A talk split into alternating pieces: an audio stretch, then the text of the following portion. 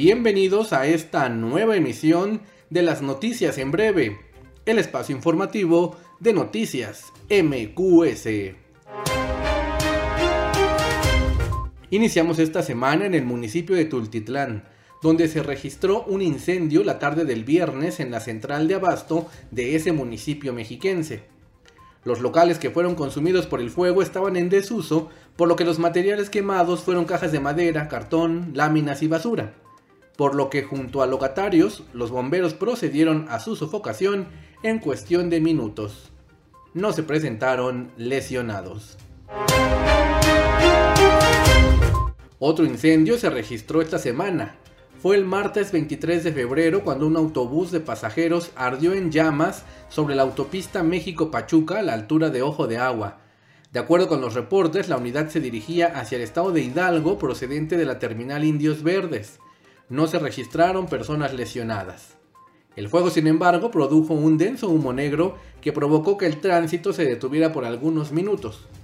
Algunas personas grabaron el momento de la conflagración.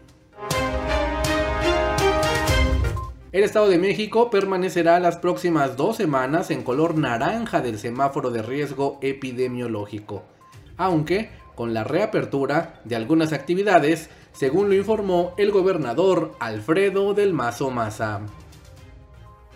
Las próximas dos semanas, el Estado de México continúa en semáforo naranja.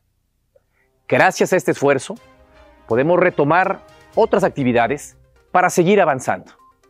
A partir del próximo lunes primero de marzo, los museos, espacios culturales, cines y gimnasios podrán funcionar con un aforo de 30% cuidando en todo momento las medidas preventivas.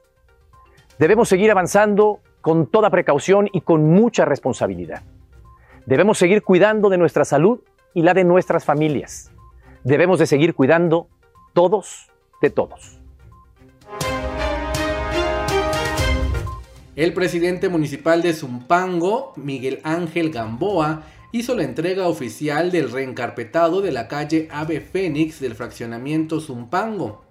Además del reencarpetado de esta vialidad, esta semana entregó, entre otras obras, el reencarpetado e iluminación de la calle Camino Viejo a y la construcción de aulas en la escuela primaria Beatriz Díaz, viuda de Méndez. La Comisión de Límites Territoriales de la Cámara de Diputados del Estado de México dictaminó esta semana que el pueblo de San Mateo Ixtacalco y las comunidades de El Sabino y La Capilla forman parte del municipio de Cuautitlán, México y no de Izcali. El conflicto limítrofe entre ambas localidades inició en noviembre del 2019, luego de que el alcalde de Cuautitlán, Ariel Juárez Rodríguez, presentara la controversia ante el Congreso local. La comisión estudió la postura y pruebas presentadas por los alcaldes de ambos municipios, realizando estudios de campo para determinar las colindancias, concluyendo en favor del municipio de Cuautitlán. Esta semana circuló en las redes sociales un video donde captan a un sujeto golpeando a sus padres de la tercera edad. Los hechos ocurrieron en el municipio de Ixtapaluca.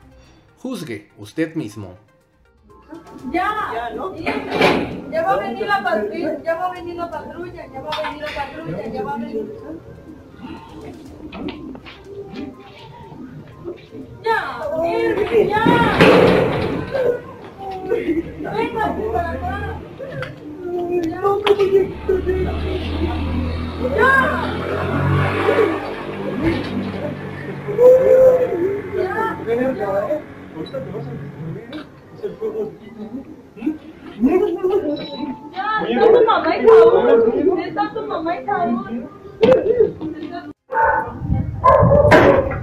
Ahí está tu puto teléfono. Dame mi dinero. Dámelo todo para irme a la verga. Dámelo. Dámelo. Dámelo. Dámelo. Dame mi dinero, eh. En Teoloyucan, la presidenta municipal, Gabriela Contreras, realizó la entrega de obra Construcción de concreto hidráulico, guarniciones y banquetas en la calle Guillermo Prieto del barrio de Santa Cruz, Con esta obra, el gobierno municipal cumple una de las solicitudes que los vecinos de la localidad habían estado realizando a administraciones pasadas sin haber sido escuchados. El gobierno municipal de Teoloyucan continúa cumpliendo compromisos. En esta ocasión, y sumando una obra anhelada por mucho tiempo por los vecinos, se llevó a cabo la inauguración de obra, construcción de concreto hidráulico, guarniciones y banquetas, en la calle Guillermo Prieto. No cabe duda que en Teoloyucan se están mejorando las condiciones de vida de todos los teoloyuquenses. Gracias por tu confianza. Sigamos reconstruyendo juntos Teoloyucan.